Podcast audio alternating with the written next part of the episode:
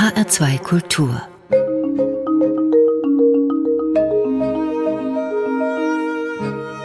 Doppelkopf Heute am Tisch mit Karina Urbach. Gastgeber ist Andreas Bomba. Wie die Nazis das Kochbuch meiner Großmutter raubten, heißt der Untertitel ihres jüngsten Buches. Die Großmutter ist Alice Urbach und hier wird klar, dass sie eine historische Abhandlung geschrieben haben und keinen Roman, auch wenn die 320 Seiten sich spannend lesen wie ein Roman. Die Heldin oder Titelfigur ist Alice oder Alice Urbach, ihre Großmutter. Sie schreiben gleich in der Einleitung, Frau Urbach, Familienforschung gilt unter meinen Kollegen als schwerer Straftatbestand. Das ist natürlich ironisch überspitzt. Dennoch, warum soll man keine Familienforschung betreiben? Ja, das ist eine gute Frage. Also ich hatte immer gedacht, dass man eben nicht genug Distanz zu seinem Objekt hat, dass man als Historiker natürlich immer reflektieren muss, äh, seine Ideen hinterfragen muss und die eigene Familie an der herumzulaborieren, das ist so ein bisschen wie ein Chirurg, der an seinen Patienten doktert und ähm, das wird ja bei Chirurgen nicht erlaubt, dass man die eigenen Familienangehörigen operiert und so dachte ich mir, halte ich lieber Abstand von meiner Familie. Familie. Aber so Hobbyhistoriker, Sie sind ja Historiker von Beruf, so Hobbyhistoriker machen das ganz gern. Mal in die Vergangenheit gucken, wo sie herkommen und so. Das stimmt, ja. Also das, das finde ich auch interessant. Also hier in äh, Großbritannien ist es wirklich so, dass alle ihre Familien erforschen. In Deutschland kann das dann manchmal etwas ähm, unangenehm werden, wenn man die NSDAP-Mitgliedschaft findet oder so. Aber ja, das ist, finde ich gut, wenn man also als ähm, ja, Hobbyhistoriker seine Familie erforscht. Das verstehe ich sehr gut. Kommen wir mal zu Ihrem Buch. Ihre Erzählung beginnt in Wien im Jahre 1938, genauer am 12. März 1938. Österreich wird von den Nazis besetzt oder heimgeholt ins Reich, wie sie das nannten. Die Österreicher sehen sich bis heute gerne als Opfer einer Invasion. Was ist denn richtig? Ja, also da gibt es den guten Satz von Ernst Häusermann, dass ähm, in Deutschland die Deutschen wurden Nationalsozialisten, weil sie Hitler verehrten und in Österreich wurden die Österreicher Nationalsozialisten, weil sie Antisemiten waren. Also die Österreicher haben natürlich Hitler groß willkommen geheißen, haben am Heldenplatz ihn gefeiert und haben dann auch sehr schnell angefangen ähm, mit der Judenverfolgung, die sehr viel brutaler verlief, 38 in Österreich, als man das 33 in Deutschland durchgeführt hat. Also die haben das mit großem Enthusiasmus gemacht. Man hat ihn quasi erwartet. Hitler war ja auch Österreicher. Der kam ja aus Braunau am ja. Inn und hat ja erst spät die deutsche Staatsbürgerschaft bekommen. Also das war so ein bisschen einer von Ihnen, wenn man so will. Ja, da war immer dieser große Traum, der ist schon 1918, dass man also eigentlich Großdeutsch ist, dass man diesen Anschluss wollte an Deutschland. Das wurde sehr äh, propagiert und die Hakenkreuzler, wie man damals die österreichischen NSDAP-Mitglieder nannte, die waren natürlich sehr lange im Untergrund in Österreich und als dann 38 endlich der Anschluss kam, haben sie sich mit jedem abgerechnet, den sie in den letzten Jahren auf ihre Liste gestellt hatten. Also das war, das lief sehr brutal ab. Mhm. Also 1938, das Jahr spielt eine gewichtige Rolle im Leben ihrer Großmutter und ihrer Familie. Dann nach diesem Kapitel gehen Sie noch weiter zurück in Ihrem Buch und Sie blicken auf die Familiengeschichte als Ganzes zurück. Da ist man so plötzlich im Jahr um das Jahr 1800 herum. Das sind die Jahre der Revolution. Nicht zu vergessen, ein gewisser Ludwig van Beethoven ist der Star der Wiener Salons um diese Zeit und ein gewisser Salomon Meyer betritt die Bühne. Wer ist das?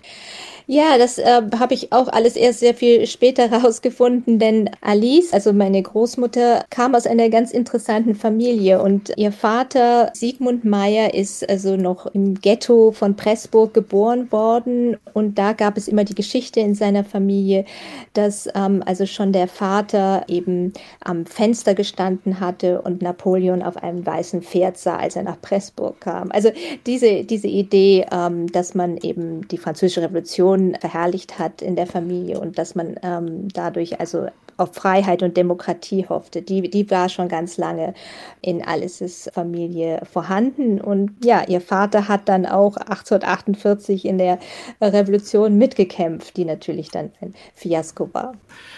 Mit Napoleon verbanden sich ja gerade in den jüdischen Kreisen auch die berechtigten Hoffnungen, dass ihr Ghetto-Dasein dann irgendwann beendet würde und sie zu gleichberechtigten Bürgern würden. Also man hat den Napoleon nicht nur wegen der allgemeinen bürgerlichen Freiheit und der Revolution begrüßt, sondern auch, weil man sich persönlich davon was versprochen hat, für das auch für die eigene Familie. Genau, ja, also Frankreich war immer das große Vorbild, weil ähm, Napoleon also die Juden befreit hat in gewisser Weise. Also sie, sie hatten nach der Vorstellung von Napoleon haben sie die gleichen Rechte wie alle Franzosen, nur eine andere Religion. Also das war das Ideal. Natürlich, dieses Ideal hat sich nicht so ähm, im Alltag dann durchgesetzt gesetzt. Aber man hat daran geglaubt und man hat eben diese großen Hoffnungen auf, auf Napoleon gesetzt. Dann geht die Familie nach Wien. Dann gibt es den Siegmund Meyer, das ist der Sohn von Salomon Meyer und der Vater von Alice, der betreibt eine angesehene Textilienfirma. Nun ist das Wiener Judentum ein sehr spezielles. Es gab, habe ich gelesen, bei Ihnen Beziehungen auch zu Sigmund Freud und seiner Familie von den Meyers. Ja, das ist ganz interessant, weil Alices Vater ist eigentlich ein Intellektueller, aber ähm, er hat eine furchtbare Augenkrankheit, also er erblindet schon früh und muss dann sein Jurastudium abbrechen und wird also Textiliengroßhändler. Er denkt, gut, dann werde ich wenigstens viel Geld verdienen und ähm, das schafft er auch mit seiner Firma und fängt dann an, als er all diese Sicherheiten, diese materiellen finanziellen Sicherheiten hat, fängt er dann an, sich politisch zu engagieren und wird also Lokalpolitiker in Wien und äh, schreibt sehr viel für die neue freie Presse. Und dadurch mhm. ist er sehr, er ist er befreundet mit Freud, mit ähm, Theodor Herzl, aber auch ähm, anfangs mit Karl Lueger, der dann später zum großen antisemitischen mhm. Bürgermeister von Wien wird. Also diese, diese Freud-Connection war interessant, weil dann Alice als ähm, Erwachsene und als sie dann in Emigration ist, sich wieder an Anna Freud auch erinnert aus ihrer Wiener Zeit und Hilfe von ihr bekommt. Ja, das ist eine ganz lange Geschichte. Ja die da anfängt. Diese Zeitung Neue Freie Presse, die spielt auch in der Musikgeschichte eine gewichtige Rolle. Der Musikkritiker Julius Korngold hat seinen Sohn Erich Wolfgang Korngold sehr gehypt. Auch ein bisschen schwierig, dass der Vater den Sohn noch schreibt. Ein Wunderkind war das gewesen. Korngold ist dann nach Amerika gegangen, aber er ist nicht emigriert in dem Sinne, sondern ist schon vorher nach Hollywood gegangen, zusammen mit Max Reinhardt, um dort Filmmusiken zu komponieren. Also dieses jüdische Milieu, lassen Sie mich nochmal nachfragen. Der ja. Historiker Götz Ali hat die Frage nach dem unaufhaltsamen Aufstieg des jüdischen Bürgertums seit dem 19. Jahrhundert ja so beantwortet. Also die Frage, warum sind doch relativ viele Juden so weit gekommen, aufgestiegen, sind Anwälte geworden, Ärzte geworden, Literaten geworden, also haben sich wirklich auch in der Kultur nach, nach vorne gespielt. Und Götz Ali sagt, diese Überwindung des Ghettos durch Fleiß, durch Bildung und Strebsamkeit. Also alles das, was man vorher im Ghetto unterdrückt hat, jahrhundertelang, das sei nun ausgebrochen und habe die Menschen so weit nach vorne gebracht. Teilen Sie diese These? Ja, auf jeden Fall. Also das ist ähm, mir auch ganz klar geworden bei Alices Familie, wo wirklich nur Bildungszertifikate zählten, wo also ganz wichtig war, dass man studiert und sie ist eben die einzige in der Familie, die das nicht tut und ist deswegen vom Rest der Familie etwas ähm, schlecht angesehen, weil sie eben nicht diesen äh, Ehrgeiz hat. Aber das war ganz, ganz klar, dass man sagt, wir sind eine Minderheit, wir müssen uns doppelt anschauen anstrengen.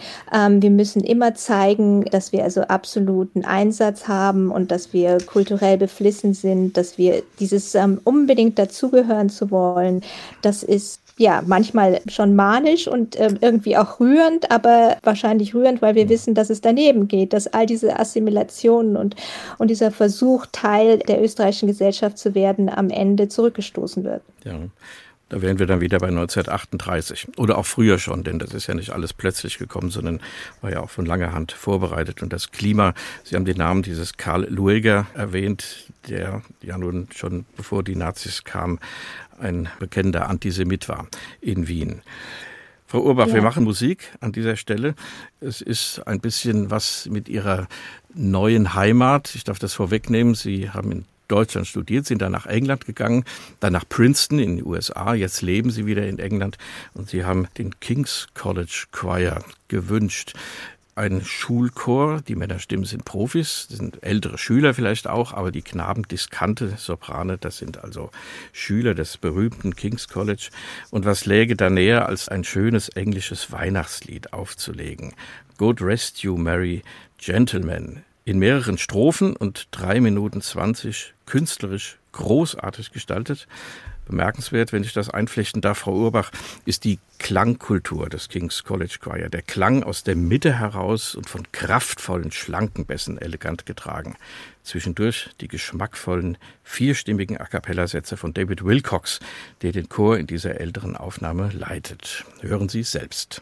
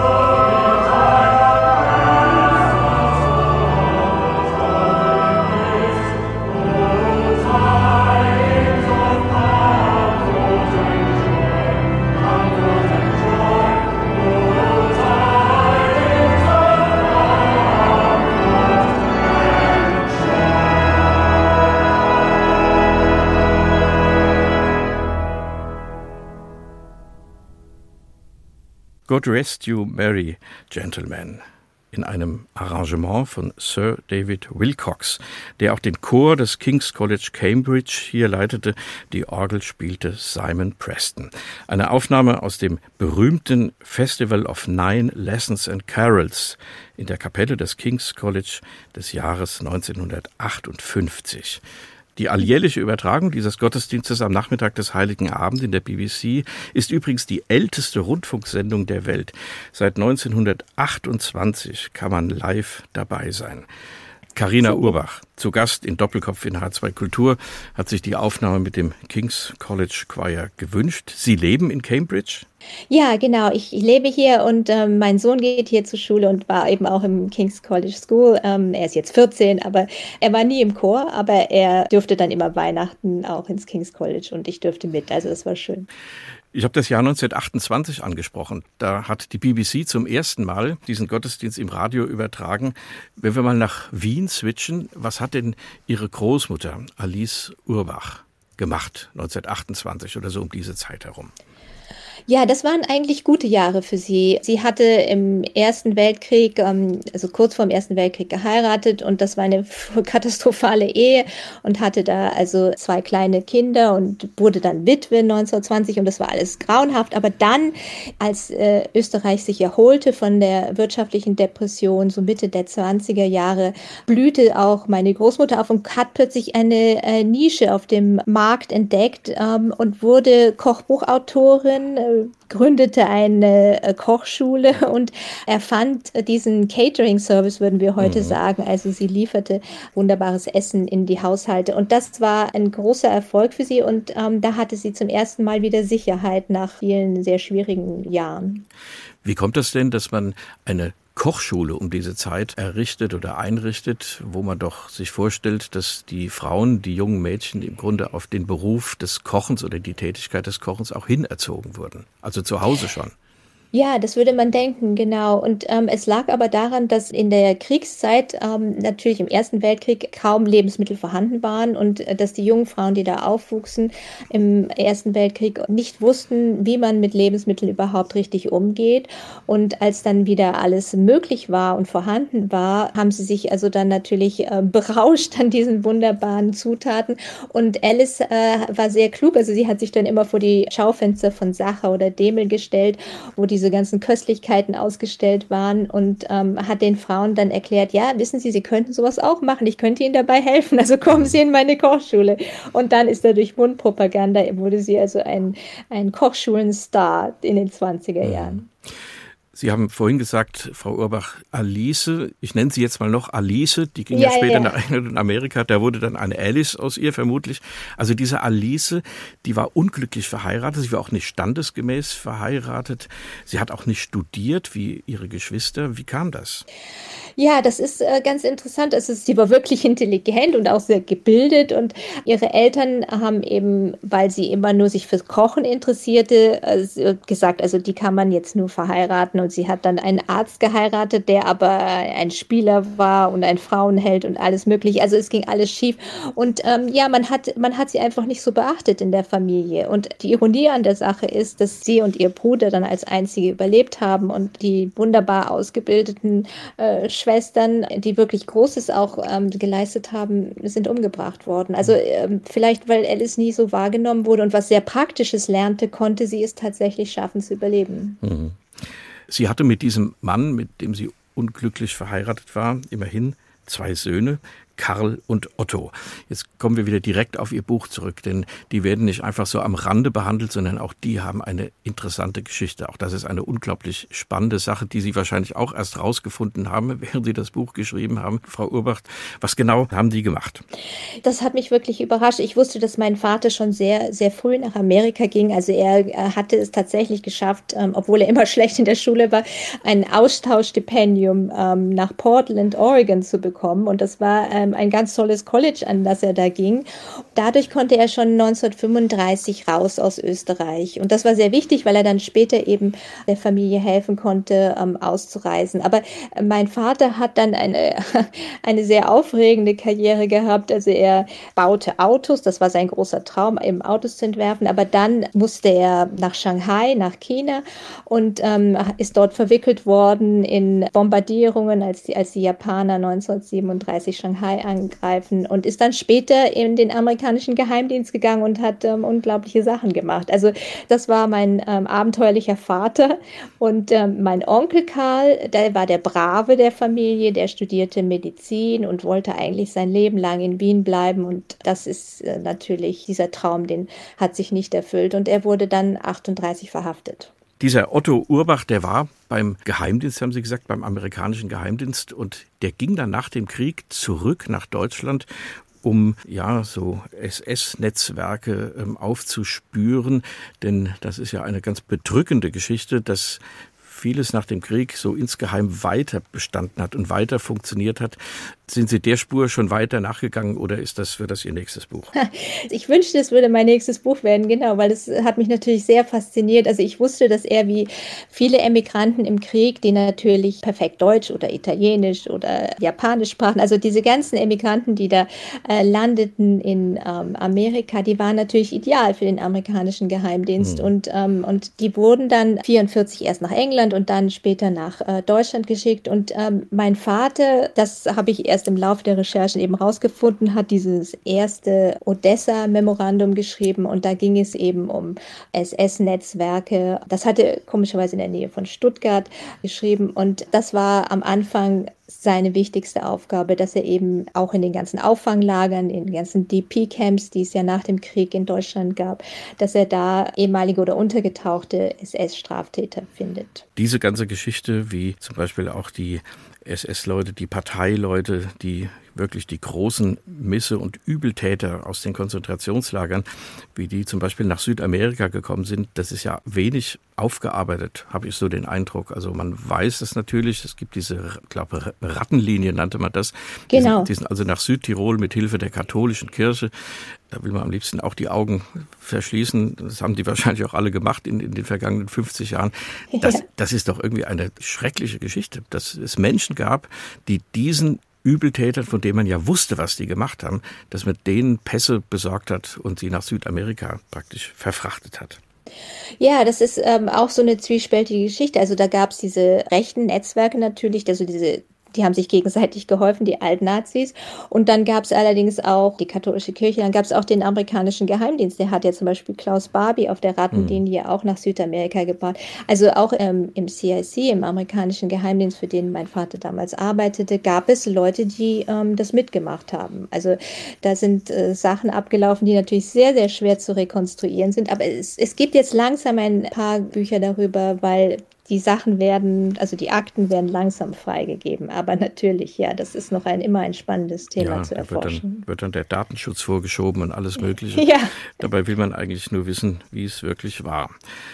Frau Urbach, wie die Nazis das Kochbuch meiner Großmutter raubten. So ist der Untertitel Ihres Buches. Wir kommen nach der nächsten Musik auf diese Geschichte, nämlich genau, was da passiert ist mit dem Kochbuch Ihrer Großmutter. Aber wir hören zunächst Klaviermusik von Johann Sebastian Bach.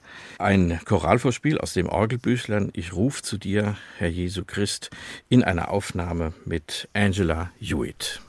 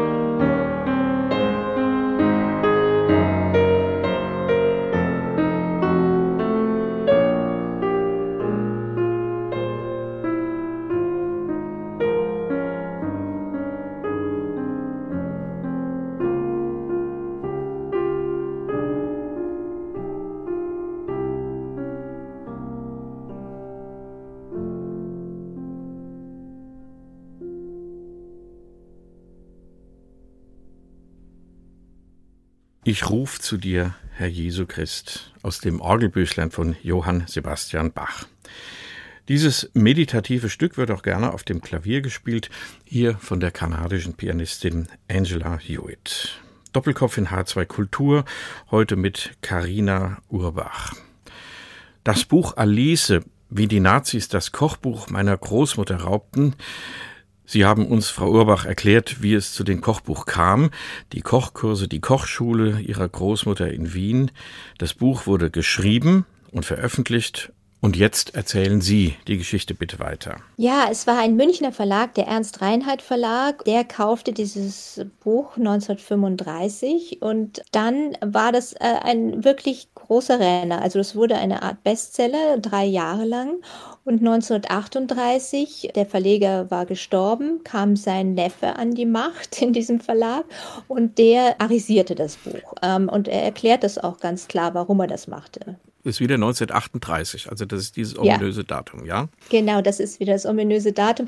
1938 wird Alice natürlich deutsch, denn ähm, durch ja. die Annexion Österreichs werden die Österreicher plötzlich äh, deutsche Staatsbürger. Das heißt, sie untersteht dann den Nürnberger Rassegesetzen und das bedeutete, sie konnte nicht mehr, eine jüdische Autorin konnte nicht mehr verlegt werden. Und da, und diesen Punkt verstehe ich dann auch noch, kann ich noch nachvollziehen, sagt der Verleger, gut, also wir können sie nicht verlegen, das heißt, wir müssen sie auswechseln. Also das war für den Verlag wirtschaftlich einfach nicht anders zu machen, weil gut, sie wollten natürlich einen Bestseller nicht einfach vom hm. Markt nehmen. Ja. Also diesen Punkt, den kann ich noch nachvollziehen. Und das haben die dann auch gemacht und einen Mann eingesetzt, der Rudolf Rösch hieß und den ich wirklich überall gesucht habe. Es gab ähm, einen Koch, der Rudolf Rösch hieß, aber ob der identisch mit diesem Mann ist, weiß ich nicht. Jedenfalls hat er dann seine ganze Karriere auf Alices Büchern aufgebaut, denn sie hatte noch zwei weitere Manuskripte geschrieben, die dann Rudolf Rösch auch unter seinem Namen publizierte. Das habe ich aber jetzt erst herausgefunden, mhm. denn der mhm. Verlag hat mir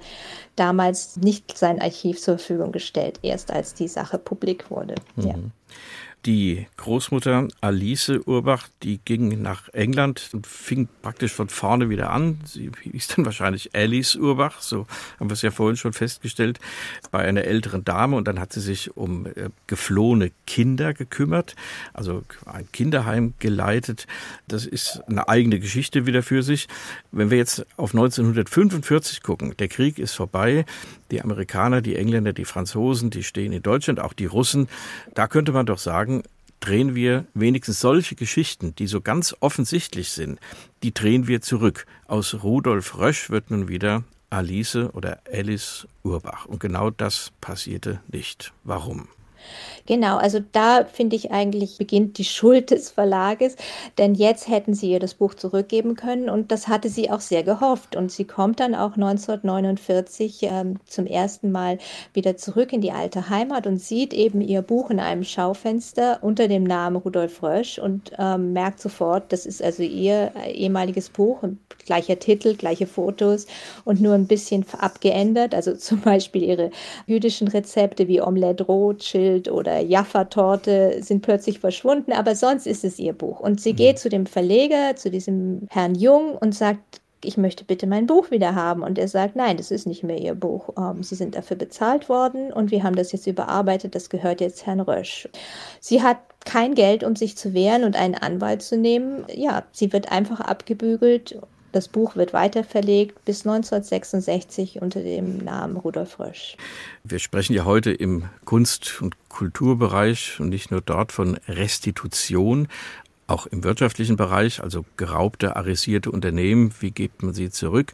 Meistens sind die alten Besitzer umgebracht worden im Konzentrationslager oder bestenfalls konnten sie emigrieren und leben woanders, in Amerika, in Israel oder weiß Gott wo.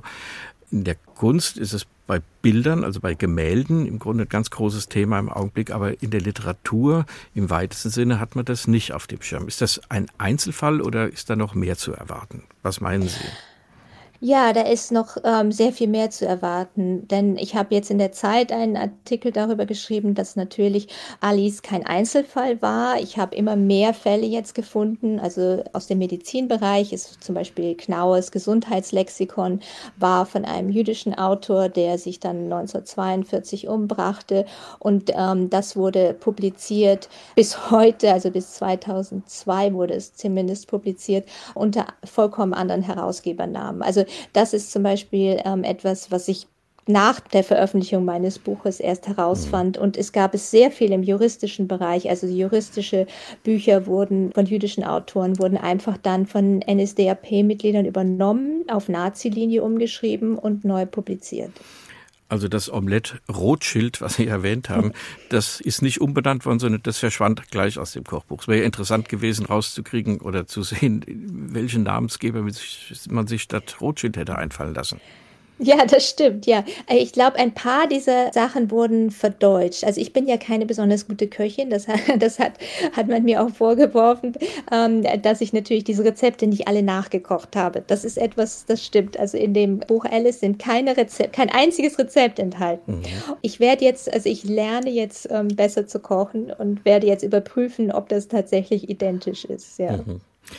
dann eben nach diesem Kochbuch. Die Geschichte hat, das wollen wir vorwegnehmen, also die Geschichte um die Restitution dieses Buches hat so eine Art Happy End doch gefunden. Nachdem Sie mit Ihrem Buch auf dem Markt waren, hat sich was getan. Also Sie haben geschildert 1966, bis dahin wurde das verkauft. Der Verleger hat sich strikt geweigert, Ihrer Großmutter das Buch zurückzugeben und Ihren Namen wieder reinzuschreiben. Um mehr ging es ja eigentlich nicht. Wie ist ja. der Stand im Augenblick? Das war wirklich also wie, wie so eine äh, Weihnachtsgeschichte, denn die Verleger, also die Geschichte Geschäftsführerin des Reinhard Verlages hat sich dann bei mir gemeldet und gesagt, also wir wissen, dass das moralisch wirklich falsch war und ähm, wir würden jetzt gerne wieder die Rechte an Sie und meine Cousine ist davon auch noch betroffen, übertragen und ähm, wir haben die Rechte zurückbekommen und Alice wurde da, Alice wurde dadurch wieder zur Autorin ihres eigenen Buches. Und, und wir haben gesagt, wir wollen natürlich überhaupt keine finanzielle Entschädigung, gar nichts. Wir wollen einfach nur, dass sie mhm. wieder Autorin ihres Buches ist. Und das ist tatsächlich gelungen und es gab einen äh, kleinen Nachdruck, wo sie wieder äh, auf dem Titelblatt erscheint. Also ja, das, ich glaube, das hätte sie gefreut. Sie ging dann nach Amerika. Die Großmutter, die ist ja sehr alt geworden. Sie ist gestorben. 83, ja, 1983. Also 97 wurde sie. Ja. Haben Sie sie noch kennengelernt? Ja, als Kind. Das, äh, ich habe sie noch kennengelernt und ich hatte natürlich überhaupt keine Vorstellung davon, was sie alles durchgemacht hat. Sie war eine sehr liebevolle, sehr, sehr süße Großmutter. Heute würde es Sie vermutlich interessieren, sich Tage, Wochen lang über dieses Leben zu unterhalten oder? Das stimmt, ja. Das hätte ich machen sollen. Das war ein Versäumnis. Und dann hat sie in Amerika, um das abzuschließen, wieder eine Kochschule errichtet und hat österreichische Mehlspeisen, wenn man so will, nach Kalifornien gebracht. Ja, ja, das stimmt. Das war ziemlich verrückt. Also sie musste, es war natürlich nicht so einfach. Anfangs musste sie sich durchschlagen. Sie hat in irgendeinem Hotel als Diätköchin gearbeitet. Ähm, und dann aber ganz, als sie schon 90 Jahre alt war, hat sie gesagt, also sie will wieder kochen. Und ähm, sie hatte für behinderte Menschen gekocht in San Francisco. Aber dann ging sie zu der besten Kochschule dort und sagte, also ich sehe vielleicht alt aus, aber ich bin sehr witzig und ähm, stellen Sie mich ein. Und die haben sie tatsächlich eingestellt mhm. und von da ab hat sie ihre österreichischen Kochkurse gegeben. Also wenn Sie das so erzählen, Frau Urbach, dann, ich habe ja eingangs gesagt, es ist eine historische Abhandlung, aber das ist tatsächlich, das ist ein Roman und ich finde, das ist ein Stoff für einen Film. Ist schon irgendjemand an Sie herangetreten? Ja, das stimmt, ja. Doch, also ähm, ich weiß nicht, ob jemals was draus wird, aber doch, es sind ein paar Leute herangetreten, ein paar Filmfirmen, die sagen, sie finden das interessant, das wäre schön. Ich möchte mit Ihnen noch, Frau Urbach, nach der nächsten Musik das Thema ein bisschen verallgemeinern, nämlich die große Frage, warum hat man sich nach dem Krieg so schwer getan, der Wahrheit ins Auge zu sehen? Bevor wir das tun, darüber sprechen, hören wir aus dem Film Wir Wunderkinder ein Stück Musik Franz Grote, Text Günther Neumann, singen wird Wolfgang Neuss. Auch dieser Film hat mit Ihnen zu tun. Ja, das stimmt, weil äh, meine Mutter, Vera Friedberg, war eine wunderbare Schauspielerin und sie hat ähm, in Wir Wunderkinder spielt sie Vera, also die Emigrantin Vera. Ja, das ist einer ihrer vielen Filme, aber vielleicht der, der am bekanntesten ist, zusammen mit, ich denke oft an Piroschka. Wir hören den, das muss man gar nicht erklären, den Adolf Tango aus diesem Film Wir Wunderkinder, Musik von Franz Grote. Wir Wunderkinder 1930 bis 33. Kinder, was hat Hollywood für Komiker beim Film? Nehmt nur Charlie Chaplin mit dem Bart. So ein Clownsgesicht gab's bei uns noch nicht. Doch jetzt haben wir einen in der Art. Ha, ha, ha. Adolf, du solltest mal zum Film gehen, denn solche Typen wie du sind sehr begehrt. Adolf, wenn wir dich jetzt im Film sehen, ist Charlie Chaplin nur noch die Hälfte wert. Adolf, lass bloß die Politik sein, in der Geschichte kriegst du kein Ruhmesblatt. Ein Tapezierer wird niemals Führer, drum geht zum Film, damit man was zu lachen hat. Oh ja. Er beschloss, Politiker zu werden, dabei bleibt's. Sein Genie hat er allein entdeckt.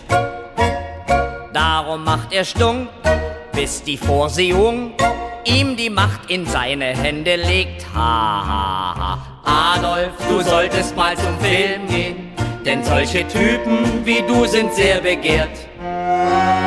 Adolf, wenn wir dich erst im Film sehen, ist Charlie Chaplin nur noch die Hälfte wert. Mein Führer. Adolf, lass bloß die Politik sein. In der Geschichte kriegst du kein Ruhmesblatt. Ein Tapezierer wird niemals Führer. Drum geht zum Film, damit man was zu lachen hat. Ballett. Gerne, Herr Minister.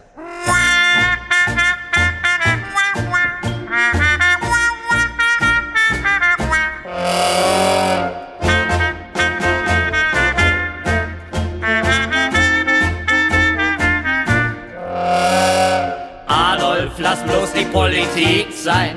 In der Geschichte kriegst du kein Ruhmesblatt. Ein Tapezierer wird niemals Führer.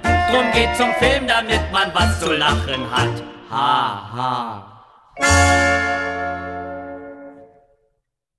In der Geschichte kriegst du kein Ruhmesblatt. Ein Tapezierer wird niemals Führer. Drum geht zum Film, damit man was zu lachen hat. 1958 war es etwas leichter, sich über Adolf Hitler lustig zu machen. Hier Wolfgang Neuss und Wolfgang Müller, Text Günter Neumann, Musik Franz Grote. Im Film Wir Wunderkinder, in dem ihre Mutter Vera Friedberg, Frau Urbach, mitgespielt hat ein zaghafter Beginn der Aufarbeitung der Nazizeit und der Komponist Franz Grote. Ja, Sie meinen den NSDAP ja, genau. Bischof mhm. wahrscheinlich. Mhm. Ja, das ist natürlich sehr interessant, weil meine Mutter hat mir immer erzählt, Wolfgang Neuss und Müller, die waren natürlich ganz anti-Nazi und die haben also damals wirklich sehr gutes Kabarett gemacht. Aber was ich nicht wusste, war, dass diese Kabarettnummern vertont wurden von Grote, eben der unter den Nazis sehr gut reüssiert hat und ja, der dann auch nach dem Krieg seine Karriere nahtlos fortgesetzt hat. Und das ist was ganz ganz ähnliches eigentlich auch wie bei Alice und ihrem Verlag. Also der Verlag und auch der Mann, der ihr das Buch geklaut haben, die haben alle ähm, nach dem Krieg weitergemacht und ohne Hindernisse, es ging mhm. nahtlos voran. Das ist ja ein schwieriges Kapitel. Man kann ja über die Menschen nicht generell den Stab brechen. Man muss schon genauer hingucken. Also dieser Franz Grote, der war ein Komponist populärer Schlager, Richard Tauber zum Beispiel hat seine Lieder gesungen, also der große jüdische Tenor, so muss man sagen, der dann in der Nazizeit ja große Probleme bekommen hat. Grote hat über 100 Filmmusiken geschrieben. Zum Beispiel Frauen sind doch bessere Diplomaten von 1939, der erste deutsche Farbfilm mit Willy Fritsch und Marika Röck. Später war er dann eher auch so im Heimatfilmmilieu unterwegs. Er hat, das hat mich auch überrascht, in den 60er Jahren beim Hessischen Rundfunk die beliebte Fernsehsendung zum Blauen Bock mit Heinz Schenk, auch musikalisch ausgestattet, ist 1933 sehr schnell nach der Machtübernahme in die Partei eingetreten. 1949 nach allerlei Verfahren als Mitläufer quasi entlassen worden. Ich finde das ein bisschen schwierig. Also der hat Propagandafilme gedreht, hat Texte vertont, hat sich so jemand dabei nichts gedacht, was er da schreibt, Frau Urbacht? Ja, also ich meine, das ist natürlich immer die Frage, die, die haben ihre Karriere. Ich meine, ich habe meine Mutter auch gefragt, weil sie hat ja nach dem Krieg ähm, mit sehr, sehr vielen äh, Nazi-Schauspielern gearbeitet, musste sie arbeiten, das war die ältere Generation und die haben halt immer noch das Sagen gehabt. Und ja, das ist die Frage. Was sagt man dazu? Sagt man, ich will mit diesen Leuten nichts mehr zu tun haben? Natürlich, heutzutage würde ich das klarerweise sagen. Aber ich meine, sie hat nicht mit Feitalern oder solchen Leuten gearbeitet. Also sie sagte mir dann, klar, man muss, wusste schon, wer was auf dem Kerbholz hat und das hat ja. man dann halt vermieden. Gut, man muss ja auch sagen, das waren halt die Schauspieler, die auch da waren. Das waren ja auch gute Schauspieler, ganz unabhängig von ihrer politischen Einstellung. Ähm, viele sind sicher auch in die Partei gegangen, um ihren Beruf weiter ausüben zu können. Also man muss schon irgendwie genau hinschauen. Aber warum sind die Leute nicht darauf angesprochen worden und warum war es dann nach dem Krieg so leicht, zu vertuschen, sich eine neue Biografie zu schreiben, das alles hinten wegzugehen. Es haben viele gewusst, keiner hat was gesagt. Was war das für ein Klima? Es hat etwas Mafiöses, also man schweigt ähm, und äh, jeder hatte irgendwas zu vertuschen. Das ist, glaube ich, wirklich sehr, sehr schlimm gewesen für Emigranten, für Rückkehrer. Ich mhm. weiß, ich habe meinen Vater natürlich nie danach fragen können, weil er starb, als ich acht Jahre alt war. Aber ich weiß, dass die Leute, die aus der Emigration zurückkamen, wurden nicht integriert. Also sie wurden natürlich immer etwas scheel angesehen. Und man hat sich auch geschämt, glaube ich. ich. Also ich habe Leute dann auch gefragt, warum habt ihr denn nichts gesagt oder äh, sie irgendwie willkommen geheißen oder mhm. sowas. Und äh, haben mir viele gesagt, naja, wir haben uns geschämt. Und ja. das ist, spielt schon eine Rolle. Aber mir fällt noch bei den Schauspielern, also zum Beispiel Hans Moser, mit dem meine Mutter gespielt hat, und ähm, mhm. der hat sich zum Beispiel sehr anständig verhalten, der hatte eine jüdische Frau. Mhm. Also das wusste man ganz genau, wer sich anständig verhalten hat und wer nicht. Ja, wenn Sie von den Rückkehrern sprechen, da fällt mir, wir haben vorhin schon den Namen genannt, Erich Wolfgang Korngold ein, der Komponist. Der blieb in Amerika, der war, wie gesagt, schon vor der ganzen Nazi-Geschichte, war er schon dort in Hollywood, hat unglaublich erfolgreiche Filmmusik geschrieben. Man sagt, das ist so der Nachfolger, oder diese Musik steht die der Nachfolger von Gustav Mahler, dem berühmten Wiener Hofoperndirektor und Komponisten mit seinen großen Sinfonien. Und dann blieb er in Amerika, hat seine Familie nachgeholt und ist nach dem Krieg nach Österreich zurück. Und da hat man ihn abgelehnt. Also man hat gesagt, es läge an seiner Musik, die sei nicht mehr up-to-date, das sei alles so romantisch, süßlich. Das berühmte Violinkonzert, die Oper, die tote Stadt, die heute ja wieder gespielt wird, das hat man so runtergemacht. Ähnlich ging es dem Komponisten Paul Hindemith, der nicht jüdisch war, sondern einfach emigriert war, weil die Nazis ihn nicht mochten. Der kam zurück und war hier im Grunde auf verlorenem Posten. Also das sind doch alles sehr merkwürdige Geschichten. Ja, ich glaube, also sein, die Karriere dann nochmal fortzusetzen, das mhm. war fast unmöglich für die meisten. Mhm. Frau Urbach, ich habe es eingangs gesagt, Sie sind in Amerika gewesen. Sie sind nach dem Studium oder schon während des Studiums nach England gegangen. Dann haben Sie ein Stipendium gehabt. Sie haben dort auch promoviert und sind eigentlich in der angelsächsischen Welt verblieben, so möchte ich es mal sagen. Wenn Sie so ein Thema wie das mit dem Kochbuch Ihrer Großmutter, das ja sehr viel mit deutscher Geschichte zu tun hat, mit der leidigen Geschichte des 20. Jahrhunderts in Deutschland, hat man von England und Amerika aus einen anderen Blick auf diese Geschichte, als wenn Sie von einer deutschen Universität aus das hätten betreiben wollen. Ich glaube schon. Ich glaube, dass es mir sehr viel geholfen hat, weil ich natürlich dadurch mehrere kulturelle Unterschiede wahrnehmen kann. Also es hat mir geholfen, zuerst mal nach England zu gehen und von England aus auf Deutschland zu blicken. Ähm, es hat meinem Schreibstil vielleicht etwas geholfen, dass ich äh, nicht ganz so deutsch-universitär schreibe. Und dann natürlich ähm, Amerika habe ich jetzt nur fünf Jahre erlebt. Und das ist für einen Europäer noch mal schwieriger, würde ich sagen, sich da also zu integrieren und, und amerikanische Kultur zu verstehen. Aber es hat mir doch auch geholfen, weil ich mehr über jüdische Geschichte gelernt habe. Denn in Amerika ist das also ganz normal, eine jüdische Identität zu haben. Und das fand ich interessant. Also es hat, ja, diese zwei Länder haben mir einen neuen Blick auf mein eigenes Land, auf Deutschland. Das, ich sehe Deutschland immer noch als meine Heimat, aber mhm. sie haben mir geholfen, Deutschland anders zu sehen. Mhm. Als Sie studiert haben, Da waren ja in Deutschland doch noch auch einige Persönlichkeiten auf Lehrstühlen, die durchaus wenig Interesse hatten, die Nazizeit als solche ähm, zu beobachten oder zu erforschen. Also das war vielleicht in meiner Generation schon etwas besser. Also ich bin dann in den 90er Jahren, habe ich in Deutschland mhm. studiert, aber ich weiß, dass als ich ähm, Anfang der 2000er Jahre eben meine Habilitation über Emigration machen wollte, mein Habilbetreuer gesagt hat, na um Gottes Willen, also das, das sollten Sie auf keinen Fall machen. Und ich war dumm genug, auf ihn zu hören kann und mhm. habe es nicht gemacht. Ich habe dann über was ganz anderes habilitiert. Aber heute denke ich mir, dass man damals nicht schon ein bisschen mutiger war, das war ein Fehler, ja. Sie sind, Frau Urbach, hervorgetreten als Biografin von Queen Victoria. Das war 2011. vier Jahre später kam dieses ungeheuer wichtige Buch Go-Betweens for Hitler, hieß das im englischen Original. Auf Deutsch ist es erschienen unter dem Titel Hitlers heimliche Helfer. Das war jetzt kein Guido Knopp-Titel, sondern das war die, war die Übersetzung. Und da ging es darum, ja. dass der deutsche Adel oder wenigstens einige Familien oder auch mehrere Familien dem Nazi-Regime ganz gute Dienste leisten konnten, indem sie, weil sie europäische Familien waren, im Grunde als Botschafter, Kundschafter, Überbringer von Nachrichten agieren konnten, die nicht offiziell in diplomatischer Mission unterwegs waren. Da werden drei Familien genannt. Das ist der Herzog von Coburg, der Präsident des Deutschen Roten Kreuzes war und als solcher auch Theresienstadt besucht hat und alles für gut befunden hat. Unglaublich.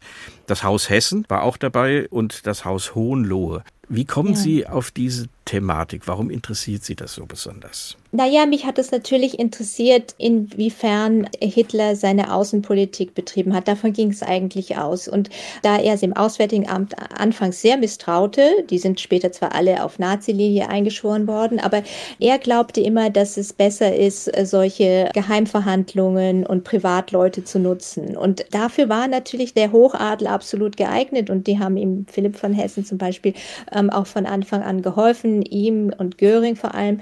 Deswegen kam ich dann darauf, dass ähm, Hitler also sozusagen auf zwei Ebenen arbeitete. Das war diese offizielle Außenpolitik und dann hatte er ähm, seine Backchannels, würde man das heute nennen, mhm. also seine Kanäle eben, die auch von Adligen gut besetzt waren und die ihm da halfen. Und beim Hause Hessen ist natürlich ein wunderbarer Historiker, Rainer von Hessen, der das alles aufgearbeitet hat, also der sich absolut seiner Familiengeschichte gestellt mhm. hat. Und da, er ist also ein fantastischer Gentleman und ein ganz, ganz wunderbarer Autor auch. Aber ähm, bei anderen Familien, zum Beispiel bei den Coburgs, ist es wirklich so, dass sie natürlich keine Öffnungen ähm, ihrer mhm. Archive anstreben und sich da doch sehr bedeckt halten. Das sind Privatarchive, die können auf immer und ewig privat bleiben. Es gibt also kein Recht der Öffentlichkeit, das irgendwann einzusehen. Nein, das stimmt. Also mhm. es gibt absolut kein Recht und das ist natürlich für Historiker sehr schwierig, die über Adelsfamilien arbeiten. Und das ist auch bei Firmenarchiven schwierig. Da kann man auch nicht, also zum Beispiel bei der Alice-Recherche ähm, war natürlich das auch ein großes Problem, mhm. dass Verlage ihre Archive auch nicht aufmachen. Also das ist schwierig für Historiker. Ja. Mit Rainer von Hessen haben wir auch schon so einen Doppelkopf gemacht hier in H2 Kultur. Und das Erstaunliche war, er hatte ein wunderbares Buch über seine Familie geschrieben, in der ja. diese Verknüpfung deutlich zum Wort kommt. Es wird deutlich gesagt, was Sache war. Und mein Eindruck war, dass es dann hinterher niemand mehr interessiert hat. Aber es war raus, es war in der Welt und damit war alles in Ordnung und man konnte auf die großen Leistungen dieser Familie, die seit 800 Jahren in diesem Land ähm, existiert hat und ja auch viel hinterlassen hat und auch viel Positives bewirkt hat, konnte man dann unbefangener reden und es wurde kein großer Lärm draus gemacht. Das wäre doch eine Empfehlung an alle, sich ihrer Geschichte zu stellen. Das würde ich auch denken. Also vielleicht sollte man den Hohenzollern Bescheid sagen, sich mal ähm, am Hause Hessen zu orientieren. Oh je, das ist ein weites Feld. Die, An ja. die Anwälte hören mit dieser Familie vermutlich. Das geht ja durch die Zeitungen und ist eine Geschichte, die wir in einer nächsten Sendung, Frau Urbach, mal besprechen werden. Ja, ich kann nur ähm, Neuzeithistorikern raten, haben Sie eine gute Rechtsschutzversicherung. Das ist sehr wichtig heutzutage. Das Buch Alice wie die Nazis das Kochbuch meiner Großmutter raubten. Spannend bis zur letzten Seite und dann irgendwie auch versöhnlich, denn der betroffene Verlag wird demnächst das Kochbuch von Alice Urbach unter ihrem Namen noch einmal herausgeben. Zu Gast war Karina Urbach, die Autorin dieses Buches und Enkelin von Alice Urbach. Doppelkopf in H2 Kultur. Gastgeber war Andreas Bomber. Wir schließen mit einem Song von Herbert Grönemeyer. Der Weg. Da heißt es mittendrin im Text, es war ein Stück vom Himmel, dass es dich gibt. Es ist ein sehr melancholisches Stück und ich habe den Eindruck, das könnte auch Frau Urbach auf ihre Großmutter zutreffen. Ein Stück vom Himmel, das es sie gegeben ja, hat. Ja, es ist für meine Großmutter, aber auch für meine Mutter, weil das waren zwei ganz tolle Frauen. Vielen Dank für das Gespräch, vielen Dank fürs Zuhören. Danke.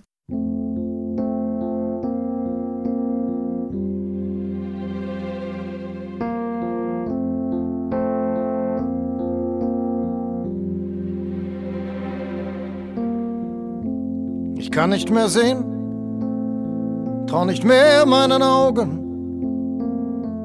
kann kaum noch glauben, Gefühle haben sich gedreht. Ich bin viel zu träge, um aufzugeben. Es wäre auch zu früh, weil immer was geht. Wir waren verschworen, wären füreinander gestorben, haben den Regen gebogen, uns Vertrauen geliehen. Wir haben versucht, auf der Schussfahrt zu wenden. Nichts war zu spät, aber vieles zu früh. Wir haben uns geschoben durch alle Gezeiten, haben uns verzettelt, verzweifelt geliebt. Wir haben die Wahrheit, so gut es ging, verlogen es war ein Stück vom Himmel, dass es dich gibt. Du hast jeden Raum mit Sonne geflutet, hast jeden Verdruss ins Gegenteil verkehrt. Noch die Schnobel, deine sanftmütige Güte, dein unbändiger Stolz. Das Leben ist nicht fair. Ich gehe nicht weg, hab meine Frist verlängert. Neue Zeitreise, offene Welt. Habe dich sicher in meiner Seele. Ich trag dich bei mir, bis der Vorhang fällt. Ich trag dich bei mir bis der Vorhang fällt.